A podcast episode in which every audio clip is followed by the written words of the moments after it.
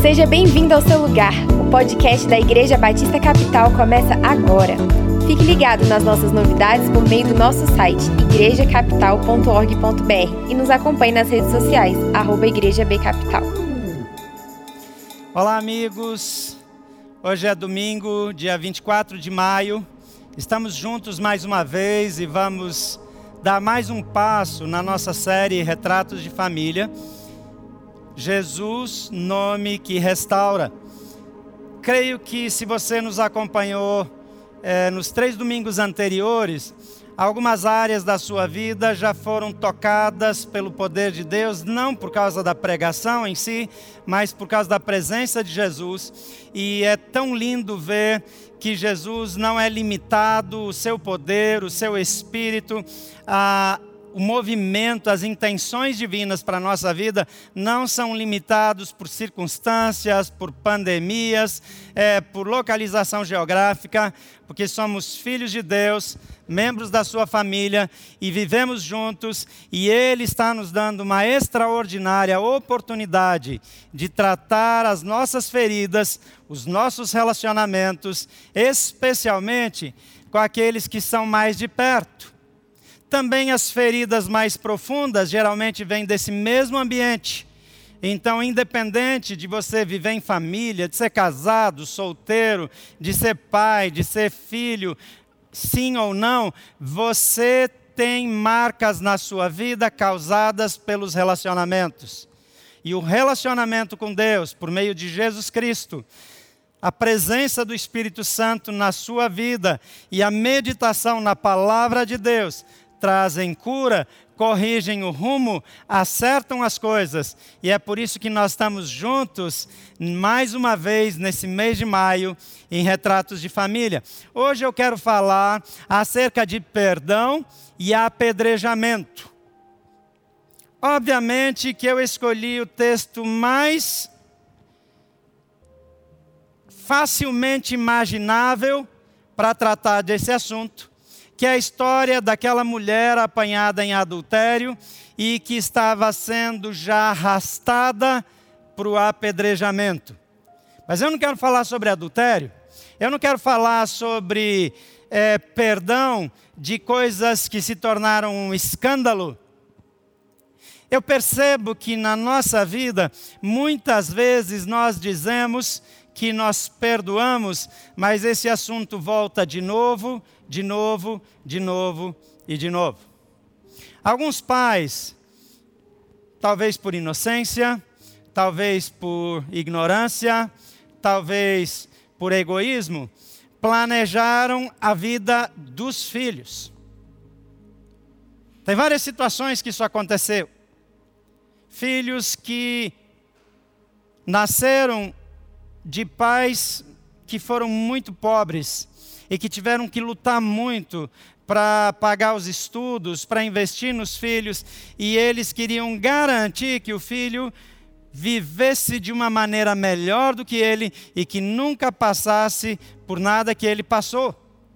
E às vezes a pressão que no primeiro momento é benigna dos pais sobre os filhos, nesse contexto, às vezes torna-se uma opressão e torna-se algo que deturpa a autoestima, as constantes reclamações, críticas, a alta exigência debaixo de um ambiente de reprovação, destrói o emocional, abre feridas na alma e mina a capacidade de enfrentamento da vida numa forma normal e saudável. A história da mulher adúltera que eu uso aqui como exemplo está registrada em João 8, de 1 a 11. E diz assim: Jesus, porém, foi levado para o Monte das Oliveiras. Ao amanhecer, perdão, Jesus, porém, foi para o Monte das Oliveiras. Ao amanhecer, ele apareceu novamente no templo, onde todo o povo se reuniu ao seu redor e ele assentou-se para ensiná-los. Os mestres da lei, os fariseus e os fariseus trouxeram-lhe uma mulher surpreendida em adultério. fizeram-na ficar em pé diante de todos e disseram a Jesus: Mestre, esta mulher foi surpreendida em ato de adultério. Na lei, Moisés nos ordena apedrejar tais mulheres. O Senhor o que diz? Eles estavam usando essa pergunta como armadilha, a fim de terem uma base para acusá-lo. Mas Jesus inclinou-se e começou a escrever no chão com o dedo. Visto que continuavam a interrogá-lo, ele se levantou e lhes disse: Se algum de vocês estiver sem pecado, seja o primeiro a atirar pedra nela. Inclinou-se novamente e continuou escrevendo no chão. Os que o ouviram foram saindo, um de cada vez, começando pelos mais velhos. Jesus ficou só com a mulher em pé diante dele. Então Jesus pôs-se em pé e perguntou-lhe: Mulher, onde estão eles? Ninguém a condenou. Ninguém, Senhor, disse ela. E declarou Jesus: Eu também não a condeno. Agora vá e abandone a sua vida de pecado. Tem algumas coisas que sempre chamam a minha atenção nesse texto. Primeiro, que essa é uma mulher que foi pega, foi surpreendida em adultério. Por alguma razão, o homem, que era tão adúltero quanto ela, não apareceu. Foi protegido. A sociedade o protegeu. Ela, por ser mais frágil, mais vulnerável, foi exposta. Naquela época, a sociedade protegia os homens e diminuía a importância das mulheres, era dura com as mulheres. Agora, essa mulher, surpreendida em adultério, ela foi arrastada e foi exposta. O texto diz é, que eles fizeram-na ficar em pé diante de todos. Hoje nós não temos casos de apedrejamento porque alguém errou, pelo menos não no Brasil. Mas como naquela época ainda é comum expor a pessoa diante de todos. E eu quero dizer para você que isso também é apedrejamento. Recentemente eu acompanhei a história de um líder que teve problemas na sua vida e cometeu pecado, e eu vi uma multidão apedrejando ele nas redes sociais. Pecado é pecado, erro é erro, adultério é adultério, roubo é roubo, mentira é mentira, fracasso é fracasso, mas deixa eu dizer uma coisa. Eu e você não temos o direito de julgar. Deus reserva para si mesmo o direito de julgar os outros. Mas a Bíblia também diz o seguinte: com o mesmo critério que você julgar os outros, você será julgado.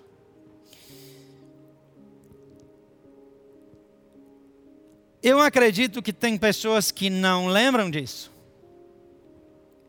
Quando você julga, condena, acusa, ataca e apedreja socialmente, é, verbalmente alguém, Lembre-se que você está estabelecendo um padrão pelo qual você será tratado. A misericórdia que você tiver com os outros será usada para com você. A dureza que você usar para com os outros será usada para com você. A mesma medida que você usar será usada para julgá-lo. E olha aqui para mim. Não se iluda, você não é perfeito.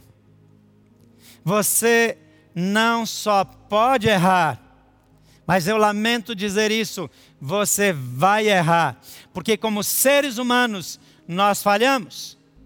Talvez você não vá cometer adultério, Talvez você não vai ser desonesto nas suas finanças, mas existe uma área de fraqueza, existe uma maneira de falar, existe uma maneira de criticar, existe uma maneira de sentir, existe uma área de vulnerabilidade em você e cedo ou tarde você tropeçará nessa área. A arrogância, a prepotência, a altivez, a Bíblia diz que antecedem, precedem, quase poderia dizer, prenunciam a queda. As pessoas mais duras são as pessoas que caem nos maiores escândalos. Aqui esses homens arrastam a mulher e expõem ela publicamente. Só isso aqui já é um apedrejamento infame, desproporcional. Jesus não fica olhando para ela, Jesus não faz coro com os olhos acusadores de todas as pessoas, ele baixa os olhos para o chão, provavelmente a mesma direção que aquela mulher exposta está olhando, porque Jesus, ele identifica-se com a dor dos pecadores. Ele identificou-se com as dores dos pecadores a tal ponto que ele carregou a sua culpa sobre si mesmo. A minha culpa, a sua culpa, Jesus tomou sobre si e pagou o preço por ela na cruz do Calvário também numa exposição pública, também numa humilhação pública, porque aquilo que eu mereço, Ele levou sobre si.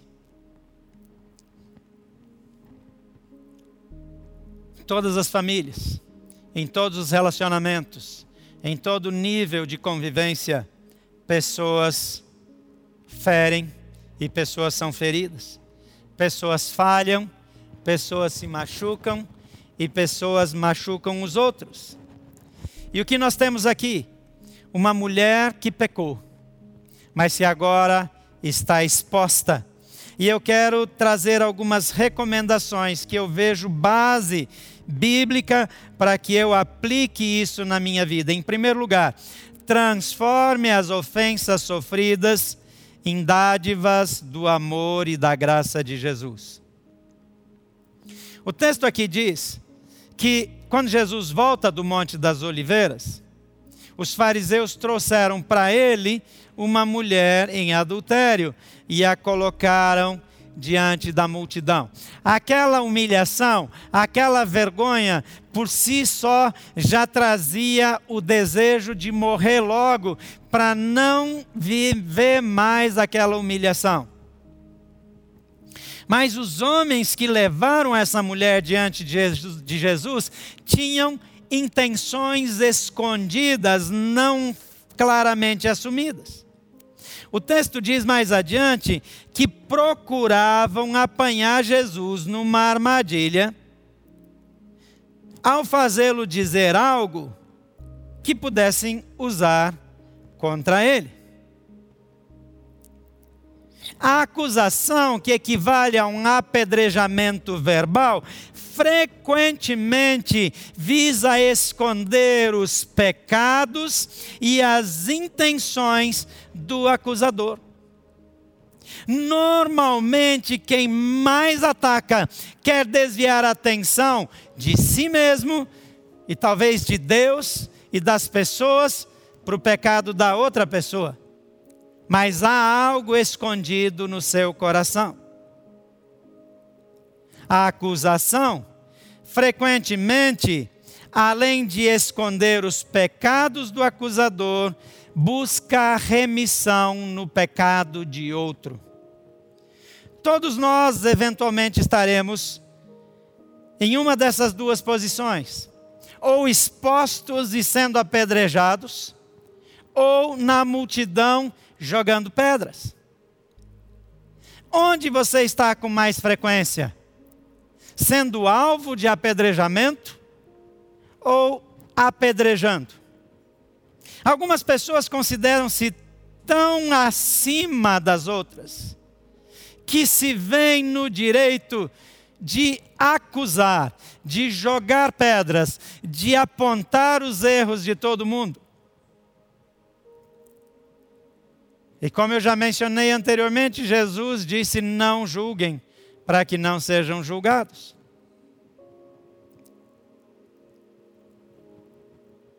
Eu não fui criado por Deus e nem chamado por Deus para apedrejar pessoas.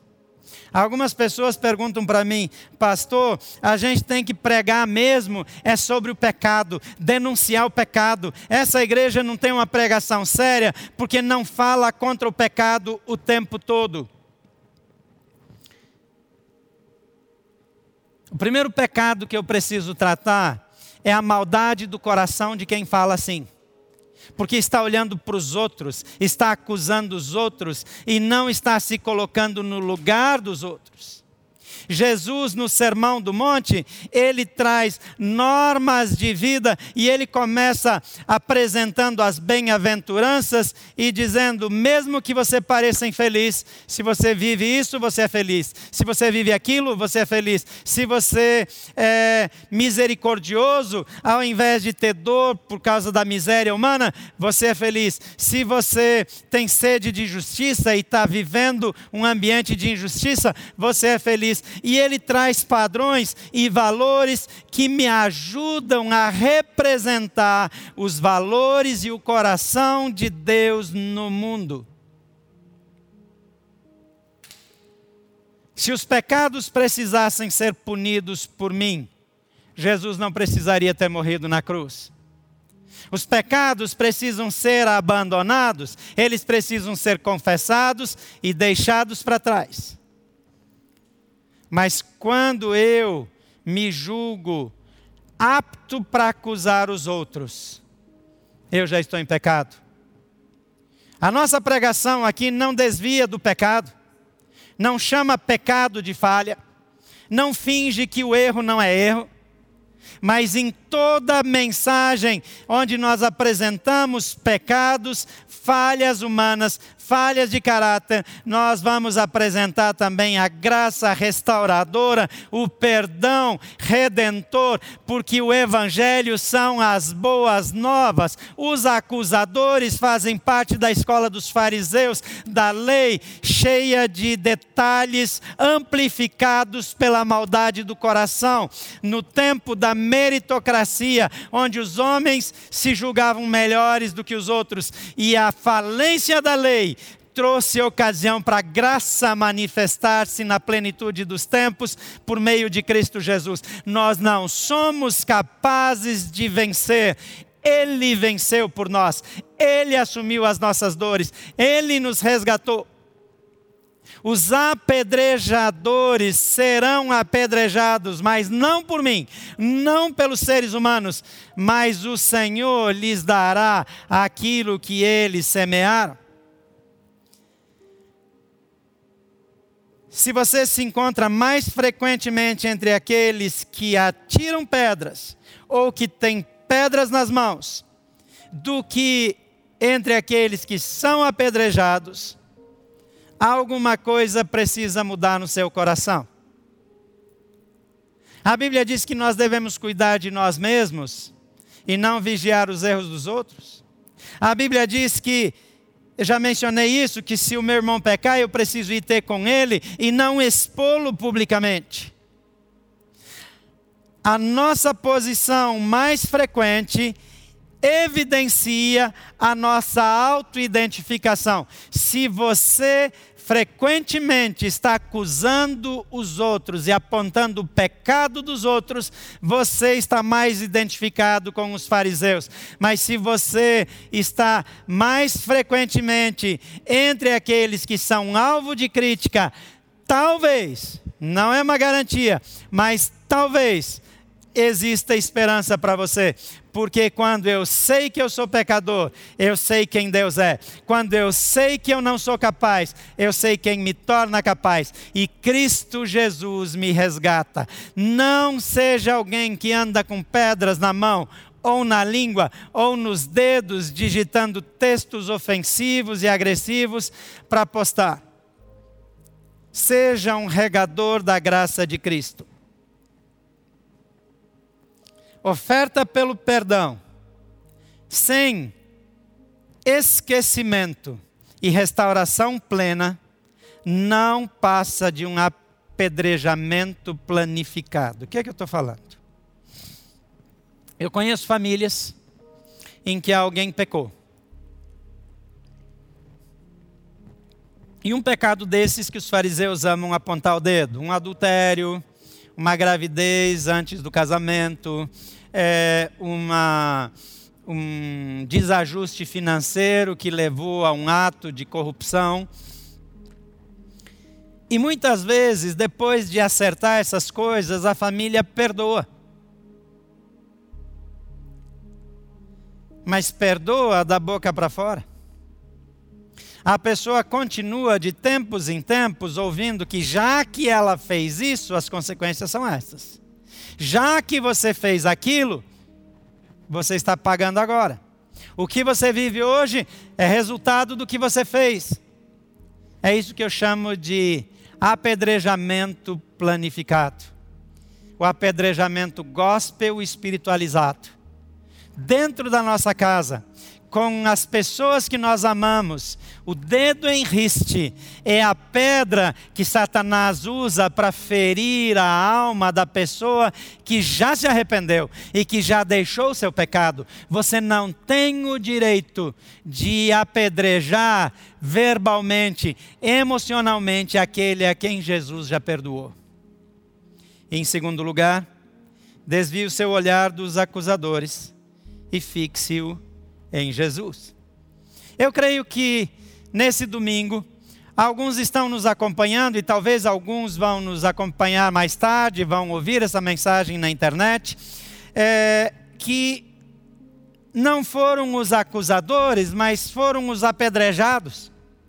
E por causa dos erros cometidos, sofreram dano, sofreram marcas e estão sem condições emocionais de estruturar bons relacionamentos, educar bem os filhos, receber amor. O versículo 10 diz que depois que as pessoas que estavam querendo apedrejar a mulher, foram embora, Jesus se levantou de novo e disse à mulher: Onde estão os seus acusadores? Nenhum deles a condenou.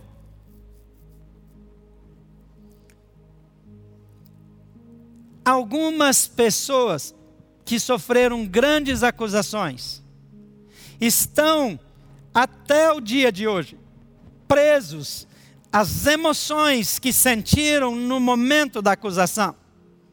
A sensação de vergonha. Algumas pessoas acham que não merecem ir bem na vida, que não têm o direito de ser felizes, porque traíram, porque mentiram, porque foram desonestos. A Bíblia diz que Deus lançou os nossos pecados no mar do esquecimento. E ele diz: Deles eu não me lembrarei jamais. Se Deus esqueceu, por que você não esquece?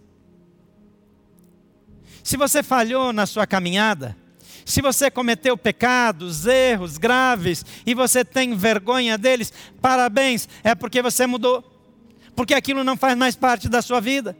Essa mulher não ficou mais procurando os acusadores, não foi na casa deles para ouvir o que eles tinham a dizer. Ela levanta os olhos e olha para Jesus. E Jesus diz para ela: não tem mais condenação, não tem mais acusação.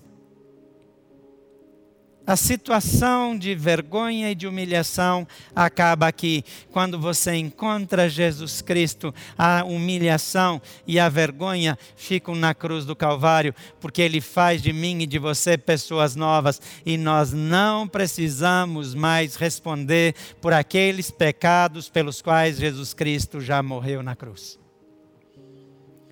Isso não quer dizer que eu não tenho que pedir perdão pelos meus pecados novos. Mas o passado não me condena mais. O passado não me controla mais. Porque Jesus Cristo está na minha vida. Então posicione-se de acordo com os valores de Jesus e não os valores dos religiosos. E por último, estenda o perdão recebido àqueles que desejam apedrejá-lo. No versículo 11, a mulher responde para Jesus quando ele pergunta: nenhum deles a condenou? Ela diz: Não, Senhor. Respondeu ela. E Jesus disse: Eu também não a condeno. Vá e não peques mais. Até mesmo aqueles que acusaram você no passado precisam do perdão e do amor de Deus. Eu não tenho direito de não perdoar o mal que me causaram, porque Deus me perdoou incondicionalmente.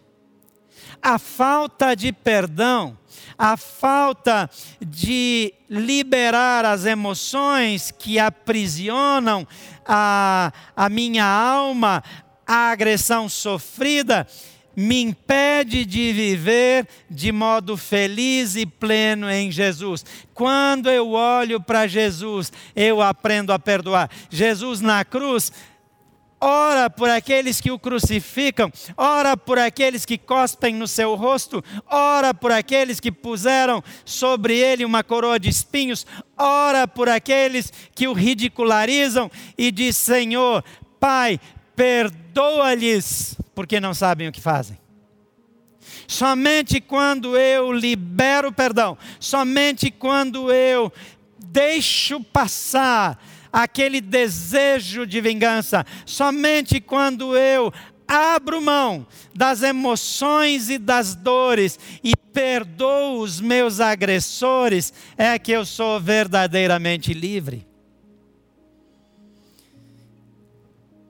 Talvez você não queira apedrejar a pessoa que você ama. Talvez você ache que lembrando ela do pecado que cometeu no passado, você está ajudando a não pecar de novo. Mas você não está fazendo isso. Você está ferindo a pessoa. Então, se você, com pessoas que você ama, está apresentando de volta os seus pecados de tempos em tempos, peça perdão a Deus e a pessoa e pare com isso. Agora, se você é aquela pessoa que enfrenta acusação, que sofre e que está aprisionada ao passado, devido às acusações que recebeu, devido à exposição e talvez o dano do seu erro, e ainda é lembrado disso o tempo todo, pratique o amor de Jesus. Lembre-se, Jesus já te perdoou. Ele apagou o seu passado. Você não responde mais por isso. Diga para a pessoa que o acusa: Isso não faz mais parte da minha vida.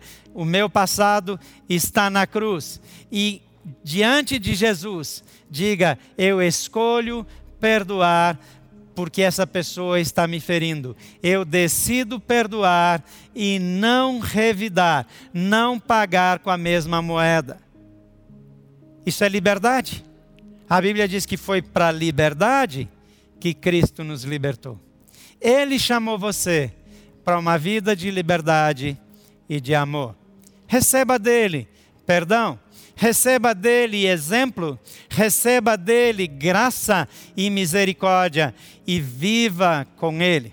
Eu quero orar com você. Eu quero orar por você que, ainda que com boas intenções, desenvolveu o hábito de ser um acusador.